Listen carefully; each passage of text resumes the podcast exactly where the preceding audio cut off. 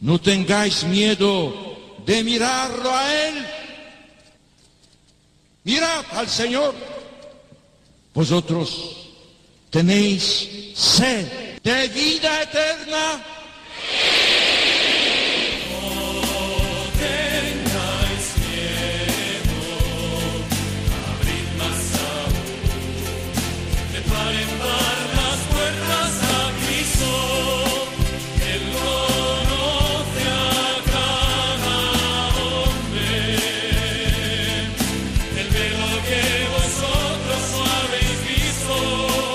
Comienza No tengáis miedo con el padre Juan Francisco Pacheco.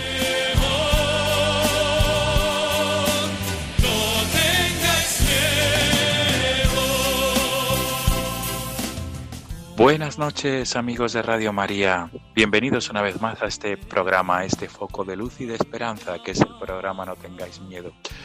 Acabamos de estrenar hace casi nada este mes de septiembre. Este mes de septiembre que es un mes que nos trae mucha incertidumbre por la, por la situación sociosanitaria, por los brotes de coronavirus que estamos siendo testigos, de los cuales estamos siendo testigos. Amigos, en medio de, esta, de este momento de incertidumbre, Radio María y el programa No tengáis miedo quieren ser un poco de luz, un poco de esperanza, un momento de acompañamiento, sobre todo basándonos la confianza en Cristo resucitado. Amigos, el programa de esta madrugada de 2 de septiembre va a girar en torno al jubileo, al año jubilar en el santuario del Cristo de Urda, en la provincia de Toledo. Es el famoso o la famosa imagen del Santísimo Cristo de la Vera Cruz en la localidad manchega toledana de Urda de hecho, su sobrenombre es el Cristo de la Mancha. Ahora en el mes de septiembre, en este mes de septiembre, se clausura el año jubilar que daba, comienzo en el año 2019, precisamente también en septiembre de 2019. Con este motivo vamos a dialogar con el rector del santuario y párroco de la de Urda, don Juan Alberto Ramírez. Él es el sacerdote que ha atendido a una cantidad ingente de peregrinos durante los últimos meses y queremos dialogar con él para que nos transmita su testimonio de fe, de esperanza y sobre todo ese testimonio que nos puede ayudar a todos nosotros a vivir a vivir sobre todo la confianza, la confianza en el corazón de Cristo. Amigos, este es el sumario. Esta va a ser la entrevista, el diálogo de esta noche. Gracias por ser fieles a esta cita quincenal. Comenzamos.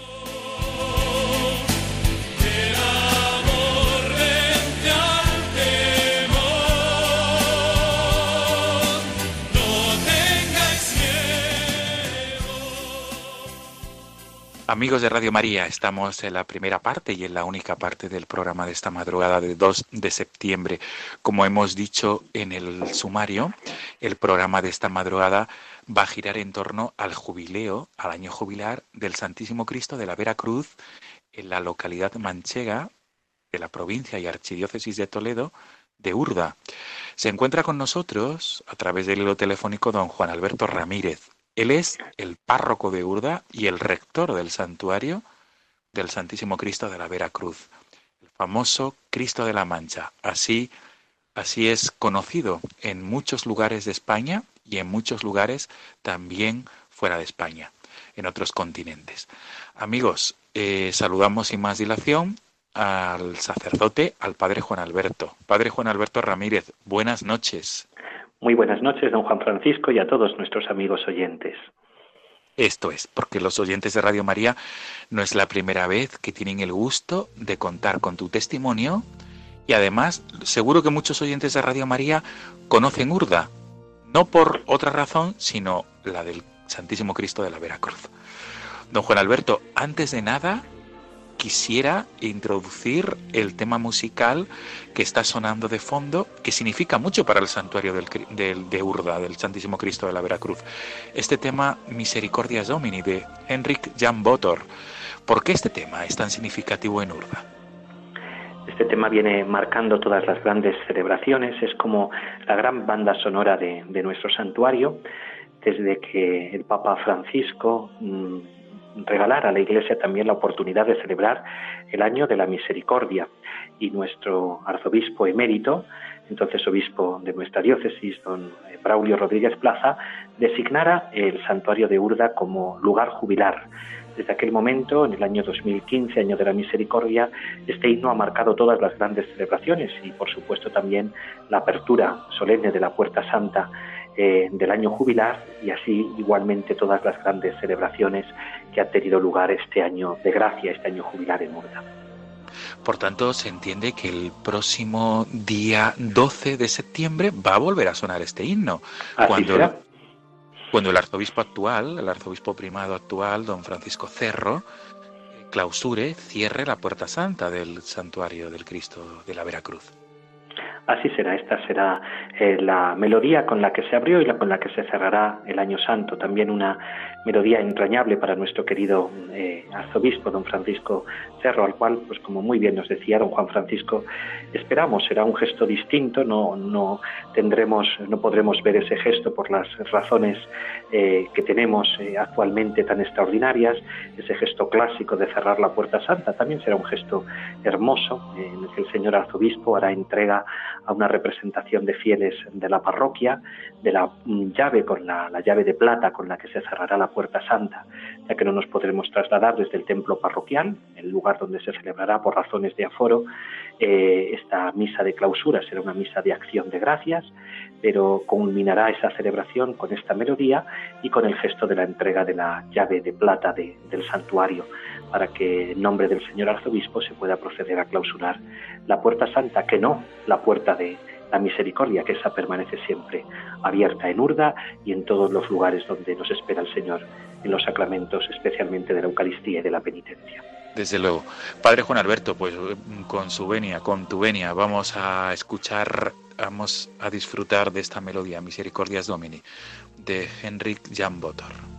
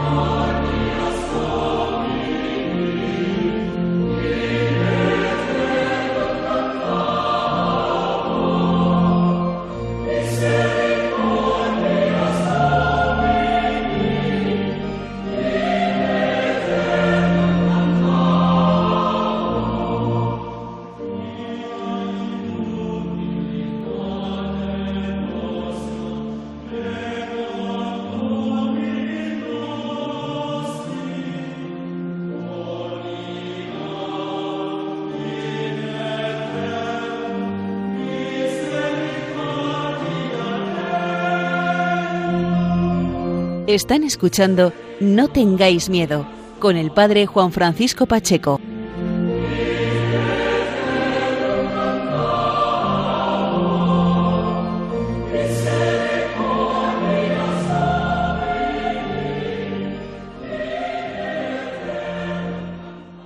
Pues efectivamente, Padre Juan Alberto, un tema musical que sin querer nos trae la presencia del Papa Francisco, por lo que significa la misericordia, este término, este concepto, en su persona, en su ministerio sacerdotal, episcopal y ahora en su ministerio petrino, en, el, su función, en su ministerio como romano pontífice. Es un tema muy bien escogido, Padre Juan Alberto, para, para este año santo que termina. Eh, antes de, de proseguir, vamos a tener estos minutos de diálogo, este diálogo nocturno.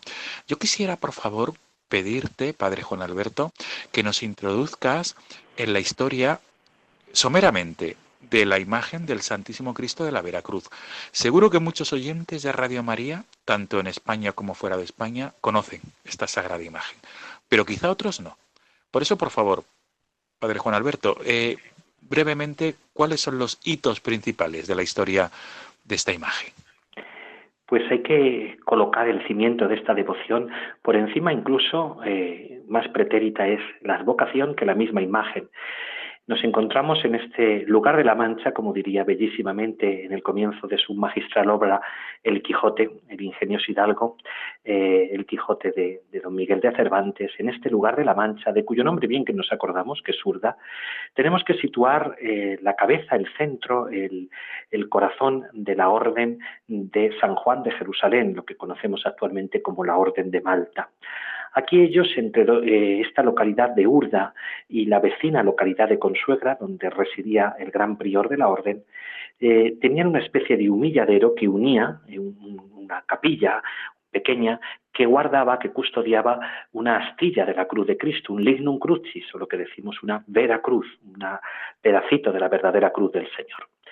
Eh, este se encontraba en el camino que unía la sede del poder de la orden en Consuegra con el Sacro Convento de Santa María del Monte, lo que hoy definiríamos con un lenguaje muy actual, pues conciliar a Trento como el seminario de la orden de tal manera que siempre los viajes eh, continuos entre una población y otra pasaban por ese humilladero donde se custodiaba esa reliquia de la verdadera cruz de Cristo. Con el correr de los tiempos nos tenemos que ir ya cuando desaparece la orden del gobierno de la orden en esta zona y ya pasa a la mitra de Toledo, al arzobispado de Toledo y ya eh, queda a cargo de una eh, cofradía, una corporación de hombres encargados de velar eh, por la reliquia de la cruz del Señor, la Vera Cruz. Ellos se encargan, según el gusto de la, de la época, una imagen al escultor toledano eh, Luis de Villoldo en 1595. La imagen que veneramos actualmente en el santuario es la misma que talló Villoldo en su taller de Toledo en las postrimerías del siglo XVI. Esa imagen fue traída a, a, Urda y colocada junto a la reliquia de la cruz, de tal manera que siempre se le llamó el Cristo de la cofradía y del lugar de la Veracruz. Ahí es donde arranca el nombre eh, propio del Cristo, que es el Santísimo Cristo de la Veracruz. Pronto esta imagen suplió en devoción a la misma astilla de la cruz de Cristo hasta que en la guerra de invasión francesa, de guerra de independencia, fue como castigo al pueblo de Urda por dar cobijo a las tropas nacionales, arrebatada esta astilla de la cruz, quedando solamente la imagen del Cristo y todo el culto que se daba de adoración a la cruz de Cristo comienza a tributársele inmediatamente a la imagen del Santísimo Cristo. Por eso es un culto muy especial. Pensemos que durante siglos se han bendecido eh, eh, los viñedos con esta imagen del Cristo, trayendo eh, el primer mosto de las cosechas a los pies del Santo Cristo.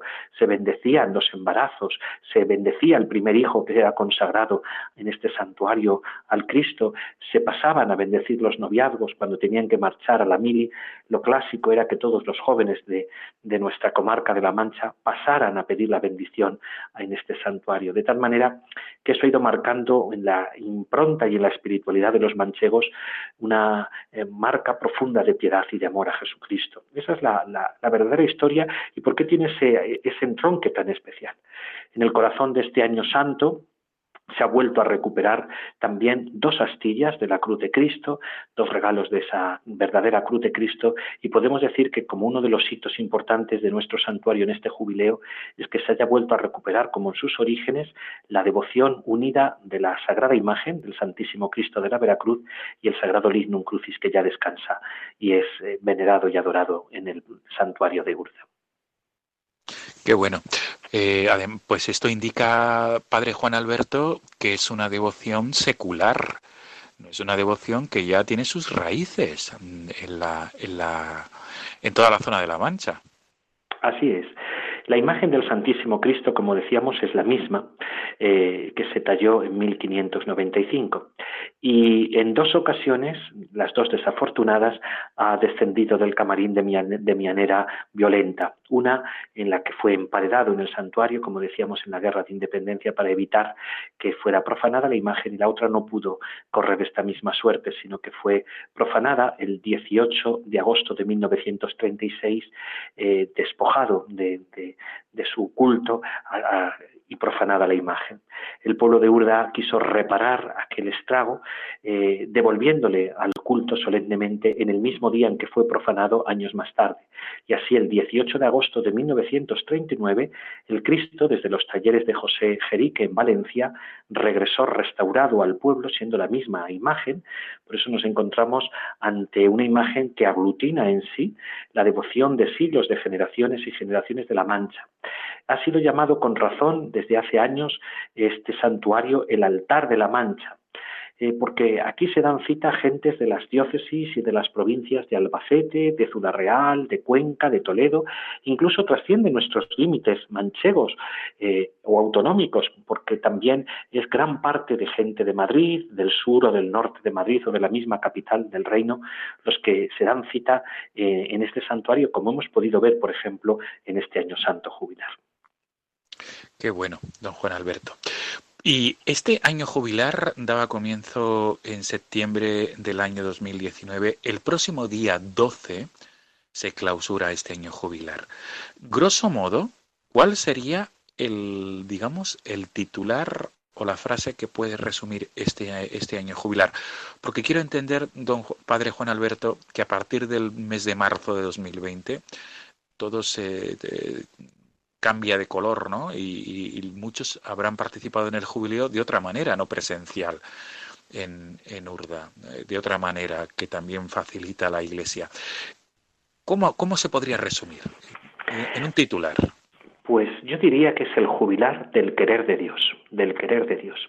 Mire, cuando construimos, eh, don Juan Francisco, eh, hermosas catedrales espléndidas, como nuestra Catedral de Toledo o la Gran Catedral de León, de Burgos, eh, de Sevilla o el mismo San Pedro que custodia las reliquias del príncipe de los apóstoles. Los eh, fieles levantamos edificios a nuestro gusto para honrar a Dios. Los hacemos a nuestro gusto, empleando todos los medios, todos los sacrificios, pero en definitiva no deja de ser edificaciones a nuestro gusto para glorificar a Dios. Sin embargo, hay un gesto que pasa desapercibido, que son una ceremonia íntima, eh, casi pueril, que son las primeras comuniones, que posiblemente estos días se están celebrando en tantas parroquias de España. Las primeras comuniones lo que celebramos es la dedicación de un templo que no hacemos los hombres a nuestro gusto, sino que Dios ha hecho a su gusto, que es el corazón de los niños. Ese no le hemos edificado los hombres, aunque el Señor ha contado con la ayuda de los materiales humanos de un padre y una madre, pero ha sido un corazón creado entretejido, como dice el salmista, en el seno materno por la mano de Dios. Así también este año santo han sido muchas las manos humanas que han querido pues dirigir los destinos de lo que podía ser el año santo en esto que nos gusta tanto a la iglesia hoy, que es la programación, los planes pastorales, los medios humanos, las nuevas tecnologías, hasta que en marzo el señor que dirige los, el curso de la historia dio un golpe de timón y nos enseñó a vivir un año según le parece a él. Por eso el plan lo tenía él, la historia la escribe él. Ha sido el año jubilar de la humildad, de reconocer que de nada valen nuestros carros y caballos, como dicen los salmos, para ganar la batalla. a ese gran enemigo del secularismo que hoy eh, salta por doquier a nuestro alrededor, sino que es el plan de Dios, que de una manera misteriosa nos ha sumido en una época en la que hemos tenido que descubrir aquello que el apóstol dice, omnium bonum, y que tanto repite nuestro queridísimo arzobispo primado don Francisco en estos últimos meses. Hemos descubierto que todo lo que ocurre ocurre para nuestro bien. Por lo tanto, podemos hablar de que ha sido el primer año santo jubilar en Urda en el que los planes los ha trazado Él sobre nosotros y no nosotros sobre Él. Desde luego que muy bien resumido, Padre Juan Alberto, y, esta es la idea clave, sin duda en este jubileo que va a concluir el próximo día 12, repito, el día próximo 12 de septiembre. Padre Juan Alberto, de, los, de las celebraciones jubilares, vamos a hablar ahora, vamos a en este diálogo nocturno, en esta conversación que tiene que ser siempre un mensaje de luz y de esperanza. Vamos a dialogar, pero repito, de los de las celebraciones jubilares, ¿con cuál se queda el padre Juan Alberto por lo que entraña para ti como sacerdote? Pues permítame que me quede con dos. Esto es como aquel, aquella página de la Escritura Santa cuando al maestro se le pregunta por el principal mandamiento y primero, y el Señor responde con dos. Eh, y así, abusando de su confianza y la de todos nuestros oyentes, quisiera, Padre Juan Francisco, quedarme con dos momentos. El primero es pretérito, muy pretérito. Es eh, la celebración de la jornada de jóvenes, de la peregrinación diocesana de jóvenes, hasta nuestro santuario. Fue el último acto, la despedida del arzobispo emérito, don Braulio Rodríguez Plaza.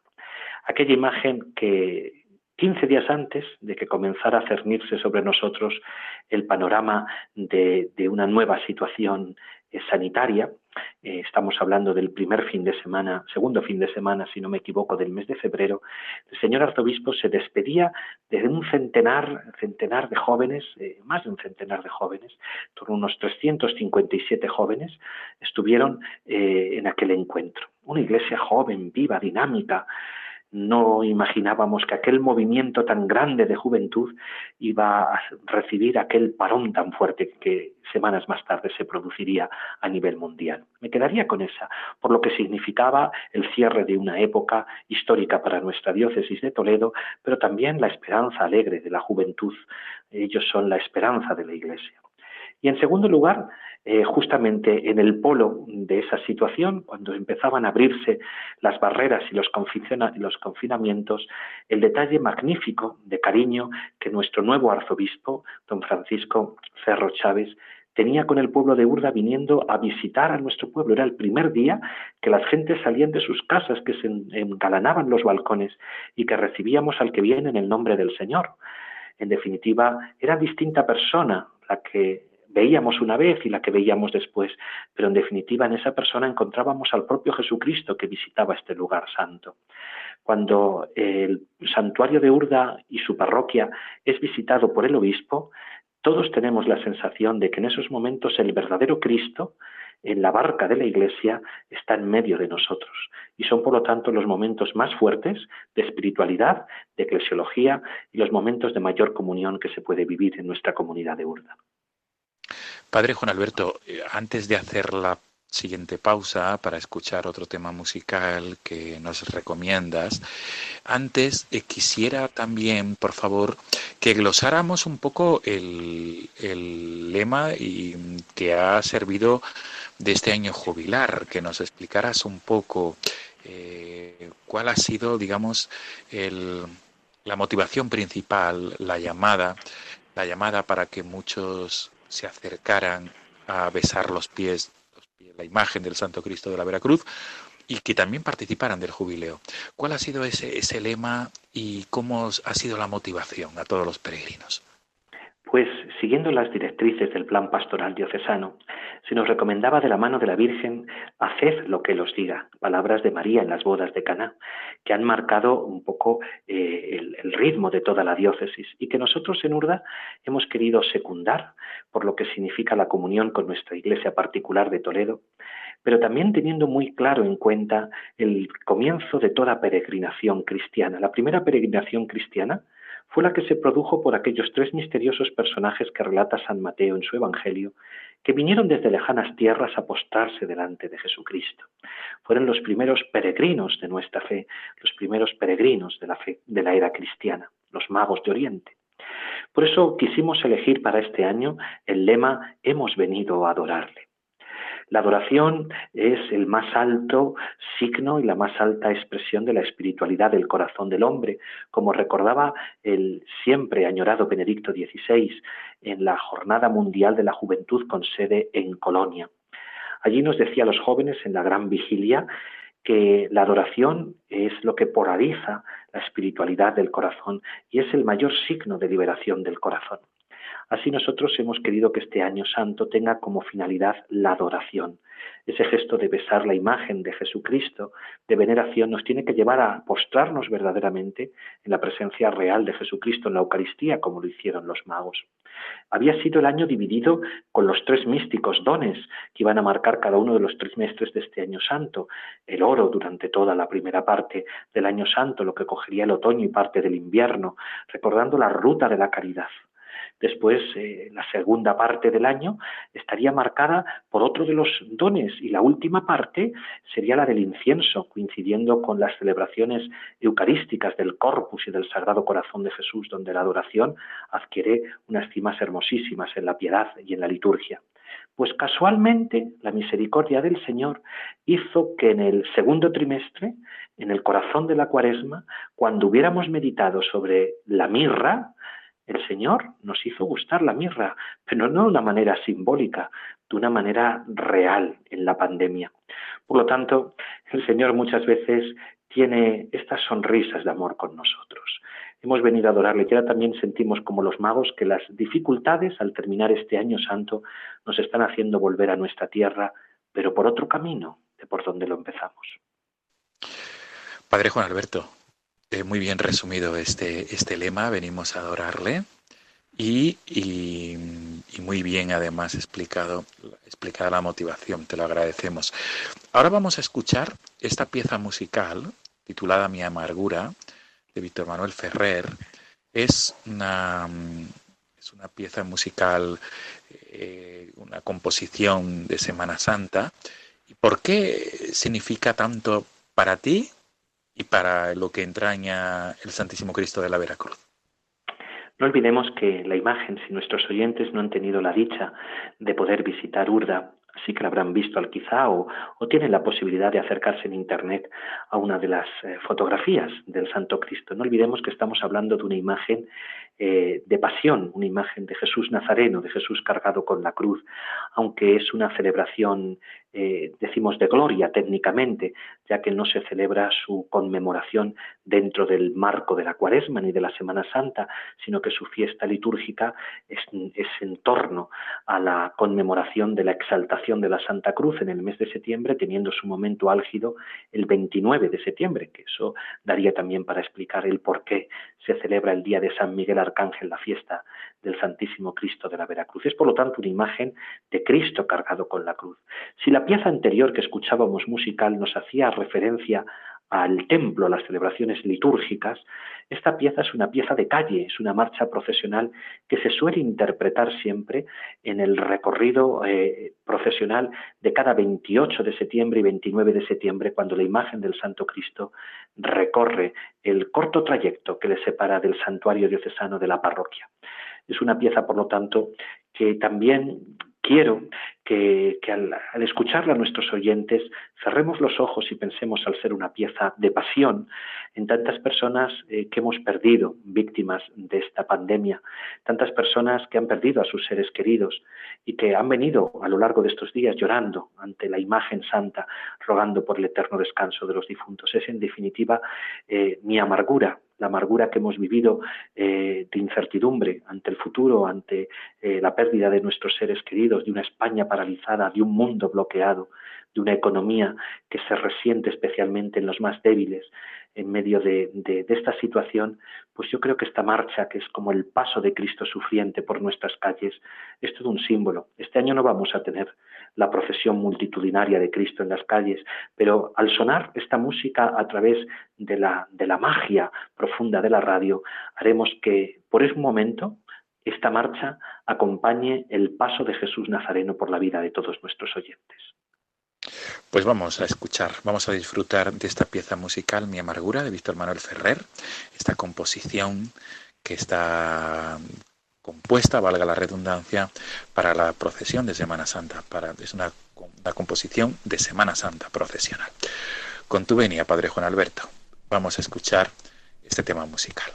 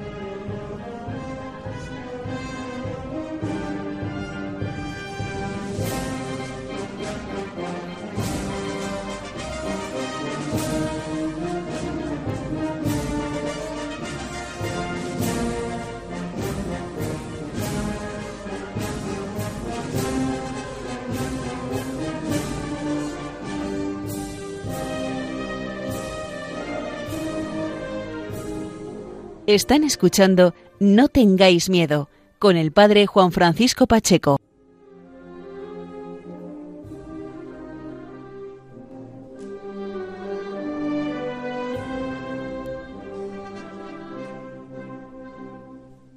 Pues continuamos, continuamos amigos de Radio María en esta madrugada de 2 de septiembre con el padre Juan Alberto Ramírez, que es el párroco y rector del santuario del Santísimo Cristo de la Veracruz en la localidad toledana y manchega de Urda. Padre Juan Alberto, nos has indicado ahora, antes de la pausa, antes de, este, de escuchar el tema musical Mi Amargura, que la fiesta del Cristo de la Veracruz de Urda se celebra el 29 de septiembre. Y es curioso, ¿por qué la fiesta de San Miguel Arcángel? Y además es un día que Urda se transforma, se convierte en una mini ciudad repleta de gente que quieren acompañar al Cristo por las calles. ¿Por qué el 29 de septiembre? Pues el 29 de septiembre arranca su, su tradición. Eh, posiblemente no está documentado, pero sí que se puede, se puede llegar a esa, a esa conclusión. Es un Cristo en que en esta comarca, en una época muy concreta, eh, se tenía lugar tenían lugar pues eh, ciertos hostigios sobre el otoño, sobre el cese de la luz del día, la llegada ya de, toda la época otoñal, el fin de las vendimias, de las cosechas. Y parece ser que en ese día se produjo ante la imagen de este Santísimo Cristo un fuerte exorcismo que llevó incluso a la muerte de una de las personas que parecía padecía una posesión.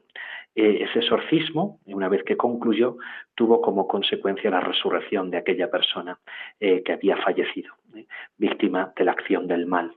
empezó a correr la voz y a cundir la fama del milagro que se había obrado ante la imagen del Santísimo Cristo, y el pueblo instintivamente comenzó, acompañado y arropado por toda la comarca, a consagrar ese día eh, a una acción fuerte del Señor, a una intervención poderosa de la vida sobre la muerte, de la luz sobre la noche, de la gracia sobre el pecado. Y desde entonces se decretó esa fiesta. Pensemos que en 1737 existe ya eh, un comunicado de la congregación entonces, la Sagrada Congregación de Ritos, para trasladar la festividad entonces solamente del Arcángel San Miguel del día 29 de septiembre al día 30, día que aún ahora se sigue celebrando el 30 de septiembre, el día de San Miguel. Aunque siempre se ha identificado esta presencia de Miguel con la misma fiesta del Cristo, hasta el punto de que las gentes mayores de Urda no, no llaman al día 29 de septiembre el día del Cristo, sino se sigue diciendo el día de San Miguel. Es una identificación también entre el poder de Cristo, que usa los instrumentos de sus santos arcángeles, entre ellos el más insigne de todos ellos, el príncipe de las milicias angélicas, eh, como una acción de la cruz del Señor. Es bonito imaginar que verdaderamente las consecuencias de la cruz de Cristo llegan hasta nosotros por esa intervención poderosa de la gracia sobre el pecado. Padre Juan Alberto, y vamos a también a recordar las distintas celebraciones que se han llevado a cabo en Urda, en el, en el santuario del Santísimo Cristo de la Veracruz. Eh, han sido una cantidad ingente de peregrinos que durante los meses de septiembre, octubre, noviembre y diciembre de 2019 han participado en las celebraciones jubilares. Me imagino que han sido una cantidad también ingente de personas que han han hecho el camino, andando, han peregrinado. También durante el mes de enero, febrero y hasta que comenzó el estado de alarma el 13 de marzo de, de 2020. ¿Cómo, cómo, cómo, podremos, cómo podemos eh, contar eh, las distintas celebraciones? Me gustaría, Padre Juan Alberto, que nos compartieras anécdotas, ejemplos concretos, lo que tú para que los oyentes de Radio María se sitúen un poco en lo que significa el año jubilar en Urda. Pues sí, ha sido, ha sido desde luego un año de gracia. El único momento en que se han medido el número de personas, que se, se han hecho una eh, se ha podido contabilizar el número de personas, sabiendo, eh, una de las empresas que, que, nos ha ayudado en toda la logística de la preparación del Año Santo a nivel publicitario, eh, pues se pidió un día concreto. El día más concreto que pedíamos fueron las 24 horas, obviamente, del 28, desde el momento el Santísimo Cristo está todo el año en su santuario y solamente durante 24 horas el Cristo abandona su santuario para presidir los actos de su solemnidad en el templo parroquial de la villa, en el templo matriz que se llama porque es el más primitivo de toda la población. Y ahí, en ese templo, estuvo, está el Cristo 24 horas desde las 11 de la mañana del 28 de septiembre hasta que termina el solemne pontifical del día 29, aproximadamente a las 12, 12 y media del día 29 de septiembre.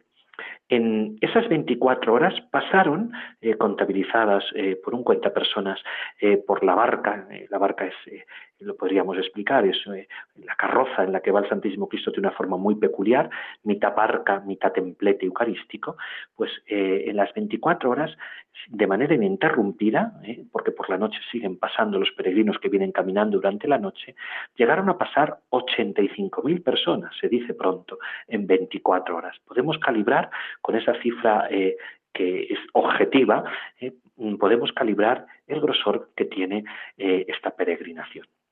A raíz del fin de las fiestas, eh, a partir del 2 de octubre, la costumbre es que eh, Cristo baja para los santos arcángeles, Miguel, Gabriel y Rafael, y regresa a su camarín el 2 de octubre, fiesta litúrgica de los santos ángeles custodios. Este año la multitud de gente nos llevó a que el Cristo estuvo hasta el primer fin de semana del mes de noviembre, o sea, un mes más eh, abajo, eh, en el presbiterio, en su barca, en su santuario, atendiendo y recibiendo a los peregrinos. En ese primer mes, el mes de octubre, no se organizó como tal ninguna peregrinación eh, de una manera sistemática, porque sabíamos la afluencia que iba a tener de peregrinos, pero luego durante todo el mes de noviembre eh, se trazó una peregrinación de todos los grupos de cáritas de nuestra diócesis, eh, coincidiendo con el, signo del oro o de la caridad, la ruta de la caridad de, de la diócesis de Toledo y de la diócesis de Ciudad Real y de la diócesis de Albacete, pasaron por aquí, por Urda. El mes de diciembre fue bellísimo, porque fue un mes especialmente dedicado a todos los grupos familiaristas de nuestra diócesis y grupos eh, parroquiales del sur de Madrid, de Cuenca y de Ciudad Real que fueron pasando. Incluso los fines de semana de Navidad, que pensábamos que la Navidad pues se podría celebrar más íntimamente eh, en las comunidades o en sus, eh, en sus propios movimientos, vinieron. ¿eh? Recuerdo una noche terrible, de cruel, de, frío, de agua, de, de, de agua-nieve, pues el santuario estaba en ese momento viviendo una vigilia con más de 60 matrimonios ¿eh? que habían venido de, la diócesis del sur de Madrid, de la diócesis de Getafe. O sea que ha sido una maravilla. ¿eh? Después todo el mes de enero, que siempre el mes de enero es el mes más tranquilo para el pueblo de Urda, pues este año no hubo tregua. Todo el mes de enero fueron movimientos, grupos y sobre todo muchas congregaciones religiosas de vida activa, tanto femeninas como masculinas, las que han ido viniendo con sus colegios, eh, con sus movimientos de espiritualidad, etcétera, etcétera. Febrero la marcó y la polarizó especialmente esta peregrinación diocesana de jóvenes y luego durante toda la pandemia eh, todo el estado de alarma, el señor arzobispo, en la circular que nos dirigió a los sacerdotes, dijo que permanecerían abiertos algunos templos insignes eh, junto con la Catedral de Toledo. Enseguida Urda vio en esas palabras de nuestro queridísimo arzobispo eh, la posibilidad de mantener, como así ha sido, durante todos los momentos críticos del estado de alarma, abiertas sus puertas. ¿eh? Eh, en ningún momento en este año santo se ha cerrado la puerta santa, ni siquiera en los días más duros del confinamiento porque era un signo de esperanza para las personas y a través de las redes sociales se movía y de un sitio hacia otro la fotografía de esa puerta entreabierta que nos decía también que Dios estaba a nuestro lado, que no nos había abandonado en esos momentos inciertos.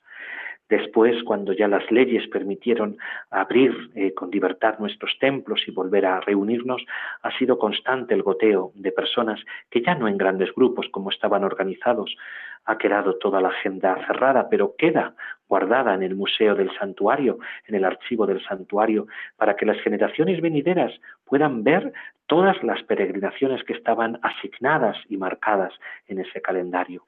El goteo ahora de familias, de pequeñas parroquias, de sacerdotes que vienen peregrinando con alguna persona, de ciclistas que hacen que pase por aquí la ruta de los montes de Toledo, hace que cada día, al sentarse en el confesionario, raro es el día en el que no tenemos que gastar un par de horas largas eh, administrando los sacerdotes el sacramento de la confesión.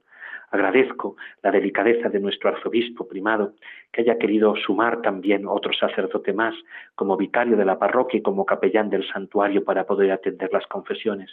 Esto ha posibilitado que todo el día eh, cualquier peregrino que se acerque a Urda pueda reconciliarse con Dios en el sacramento de la alegría, en el sacramento de la penitencia. Qué bien. Padre Juan Alberto, pero insisto, ¿alguna anécdota, algún ejemplo concreto que pueda ayudar a los oyentes de Radio María y que haya significado para ti también como sacerdote algo especial?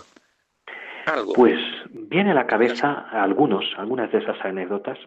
Quizá la primera, un joven eh, de una población cercana, populosa, que yo le vi a este joven que estaba eh, junto a la puerta santa y le vi pues enseguida que estaba acompañado por su madre, por otra señora de mayor edad, y le vi que iba con, con su gorra, con una gorra de estas que llevan los jóvenes hoy en día. Y me acerqué enseguida, pues para preguntarle al joven, para decirle con una sonrisa, oye, mira, la costumbre que tenemos los cristianos es descubrirnos en la presencia de Dios, tal. Y conforme me iba acercando a este joven, yo iba sonriendo, mientras me acercaba a él, pues me di cuenta que no era conveniente decirle que se quitara la gorra. Era un joven que estaba luchando contra el cáncer muy joven, 22 años, demasiado joven para este sufrimiento. Y cuando me acerqué a él, mantuve la sonrisa, pero no para decirle ya nada, sino simplemente para decirle, hola amigo, ¿de dónde vienes? ¿Qué le pides al Cristo? Y él me sonrió y me dijo, Padre, no le pido nada al Cristo, vengo a ofrecerle mi vida a Dios por la Iglesia. Vengo a ofrecerle mi vida a Dios por la Iglesia. Podemos ver qué caridad, humana había en el corazón de ese joven. Una anécdota simpaticísima, pues el ver también muchos grupos de jóvenes que traen amigos a confesar a Urda, porque les hablan de la confesión. Ahora que muchos parece como que dijeran que la confesión no está de moda, nunca ha estado tan de moda la confesión como está ahora. Es maravilloso. La gente lo prepara, la gente hace un apostolado estupendo de la confesión. Y es muy bonito, pues ver esto, ¿no? Eh, como anécdota diremos eh, que ya antes teníamos del jubileo la misa de ciclistas, pero es que ahora tenemos también el confesionario de ciclistas, porque ha empezado a surgir una iniciativa estupenda entre algunos que hacen su ruta por los montes de Toledo cada sábado, cada domingo o este tiempo estival, y que han empezado a hacer un apostolado de la amistad y de la confidencia con sus colegas y se acercan a confesar y nos traen arracimados un grupito de, de gente joven o de compañeros de trabajo a confesar. Y llama la atención esa imagen que ya hecho proverbial la mañana de los domingos en Urda, que es ver eh, una, una ristra de bicicletas en la puerta y allí, arrodillados en la presencia de Dios confesando, un grupo de ciclistas, fruto del apostolado de algún buen colega suyo que los ha llevado a reconocer al Señor en este sacramento. Qué bien.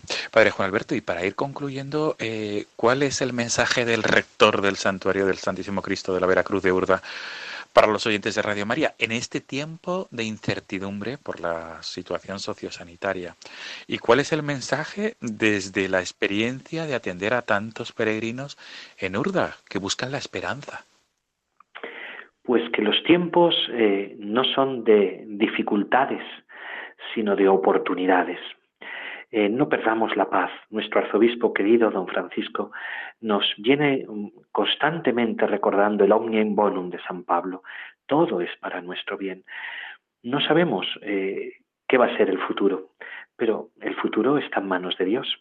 Y esto nos da mucha paz, saber que Dios dirige con su mano, esa mano que tantas veces contemplamos en Urda apoyada en la cruz, dirige los destinos de la humanidad. Quiero desde este santuario de Urda tener un recuerdo especial a todas las personas que tienen miedo por su puesto de trabajo, que tienen miedo por su salud, por salir a la calle, por la eh, las normas, eh, vivirlas eh, con esa prudencia que muchas veces, eh, más que prudencia, se está convirtiendo en una asfixia en nuestros corazones, por los niños que en estos próximos días van a comenzar su curso escolar, por tantos agentes de pastoral, sacerdotes, catequistas, monitores de grupos de espiritualidad, que no saben cómo estos momentos vamos a poder seguir la gran tarea de evangelización hoy más que nunca parece resonar aquellas palabras del gran Papa al que veneramos en Urda, al que concedió el jubileo a perpetuidad a nuestro pueblo de Urda, el gran San Juan Pablo II. No tengáis miedo. Por encima de la tormenta está el Señor. Por encima de las dificultades está el Señor ruge el viento, el agua parece engullirnos, pero como nos recordaba nuestro amadísimo Padre, el Papa Francisco, en la plaza de San Pedro, en aquella inolvidable tarde al comienzo de la pandemia, en la barca va el Señor. Dios sigue navegando en su barca a nuestro lado. Urda, con su Cristo de la barca, sigue siendo para todos una imagen de que Él está con nosotros. Si Dios está con nosotros, ¿quién contra nosotros? Qué bueno. Y qué buen broche de oro. Si Dios está con nosotros, ¿quién está con, contra nosotros? Desde luego, Padre Juan Alberto. Pues está sonando, Padre Juan Alberto, este tema musical Misericordias Domini de Henrik Jan Botor, de nuevo, porque es la, la melodía, que es la melodía en cierta manera que ha sonado durante muchísimas celebraciones durante este año jubilar, que concluirá el próximo sábado 12 de septiembre. Padre Juan Alberto, la última pregunta es, ¿los oyentes de Radio María que quieren descubrir más y mejor el santuario de la imagen, cómo pueden hacer? Pues bien, eh, yo les diría que lo primero que se acerquen a Urda. Una gratitud eh, también desde aquí al equipo de voluntarios de nuestro santuario, a la saliente Junta de Gobierno que ha marchado ya el día 15 y esperamos ya el nombramiento eh, público de la nueva Junta de Gobierno por parte de nuestro arzobispo que tendrá lugar brevemente en los próximos días, a los voluntarios que siempre acogen a los peregrinos en este santuario y que han tenido que multiplicar su tarea ahora con la labor de desinfección, de higienización de manos, de atención personalizada a cada peregrino a la hora de ubicarle dentro del santuario, que vengan a Urda, que se encuentren con Cristo cara a cara.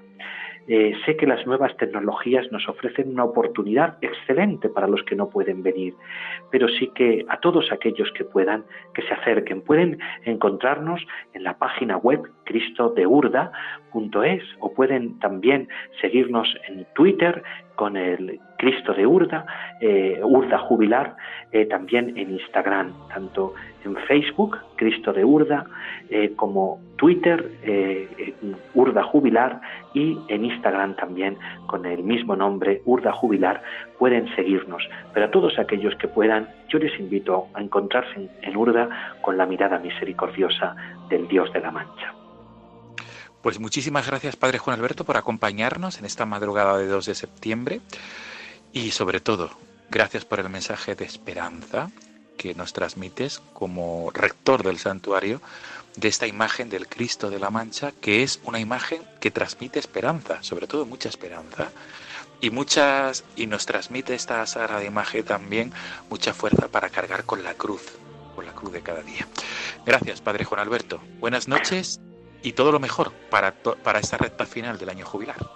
Muchas gracias, Padre Juan Francisco. Un saludo y una bendición para todos los oyentes. Gracias, buenas noches.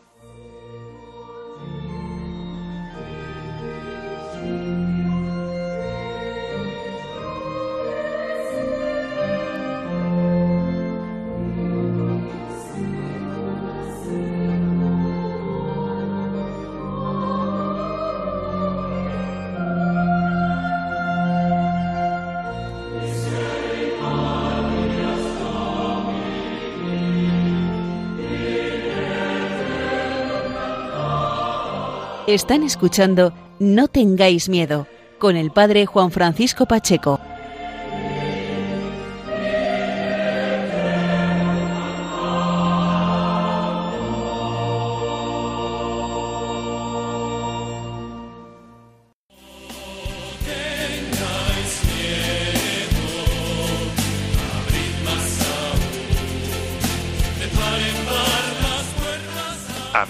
Radio María, despedimos el programa de esta madrugada de 2 de, 2 de septiembre. Nos volvemos a encontrar el próximo miércoles 16 de septiembre, la madrugada del martes 15 al miércoles 16 de septiembre.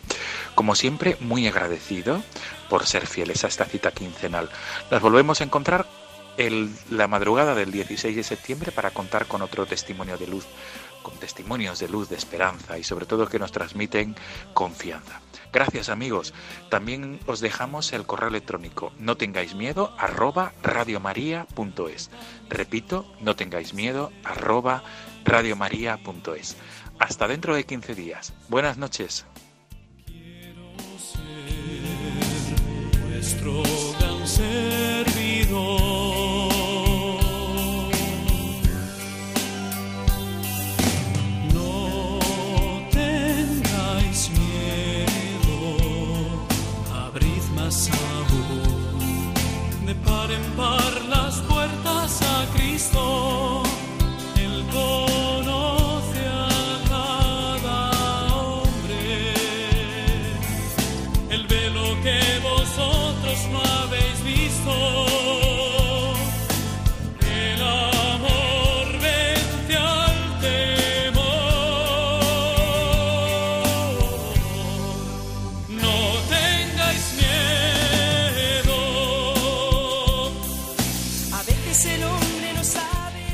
Y así finaliza en Radio María No tengáis miedo, un programa dirigido por el padre Juan Francisco Pacheco.